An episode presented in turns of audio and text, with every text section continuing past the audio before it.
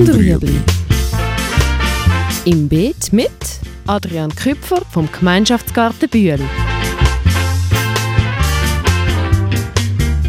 Fragen rund ums urbane Gärtnern auf Balkonien. Heute vom Spatenstich zur Ernte. Wie kommt man zu so einem Gemeinschaftsgarten? Ähm, es gibt verschiedene Wege.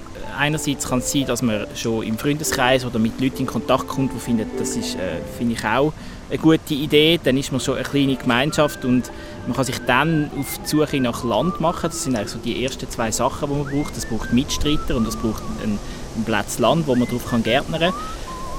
Ähm, es kann aber auch sein, dass man vielleicht die Idee allein hat und man weiß gerade schon, ah, da hat es die Fläche, die sich perfekt dafür eignen und dann kann man auch im Nachhinein noch, noch Leute suchen, die mitmachen, idealerweise so im Quartier, wo man ist, weil die Wege näher sind und die Leute nicht so weit müssen her in den Garten kommen. Und dann, gerade beim Land geht es darum, dass man mal herausfindet, wem gehört denn das eigentlich, wenn man schon etwas speziell im Sinn hat. Dann kann man das äh, zum Beispiel mit dem Grundbuchamt nachfragen, um herauszufinden, gehört es allenfalls der Stadt oder ist es ein Privater. Bei der Stadt haben wir sehr gute Erfahrungen gemacht, dass sie recht kooperativ sind, wenn es um, um Landsuche geht. Es muss nicht unbedingt ein Platz Wiese sein oder, oder schon ein bestehender Garten, wo man dafür äh, brauchen. Es kann auch sein, dass man irgendeinen Platz hat, wo, wo keine Erde hat. Dann kann man auch mit Kisten so einen Garten aufbauen. Das macht genauso viel Spaß.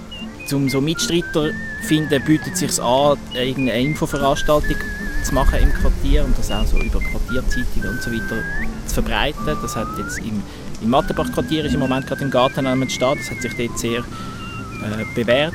In dieser, einer Veranstaltung hat sich dann so ein Kernteam von sechs Personen zusammengefunden, wo jetzt den Garten versucht äh, auf Beine zu stellen. Also es, es, braucht relativ viel Zeit. Eben wir, da in diesem Garten haben wir etwa ein Jahr von der Idee, bis wir dann gewusst welche Fläche das es ist und über ein Jahr, bis wir dann auch wirklich können anfangen können. Also man muss, das sehen wir jetzt auch bei dem zweiten Garten, geht es genau gleich, das ist wirklich eine notwendige Bedingung, dass man Geduld hat und auch über die längere Zeit dranbleibt, weil es geht nicht von heute auf morgen.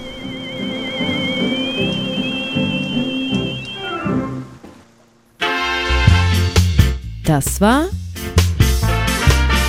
Gut und Rüebli. Haben Sie eine Frage? Schreiben Sie uns auf beet.stadtfilter.ch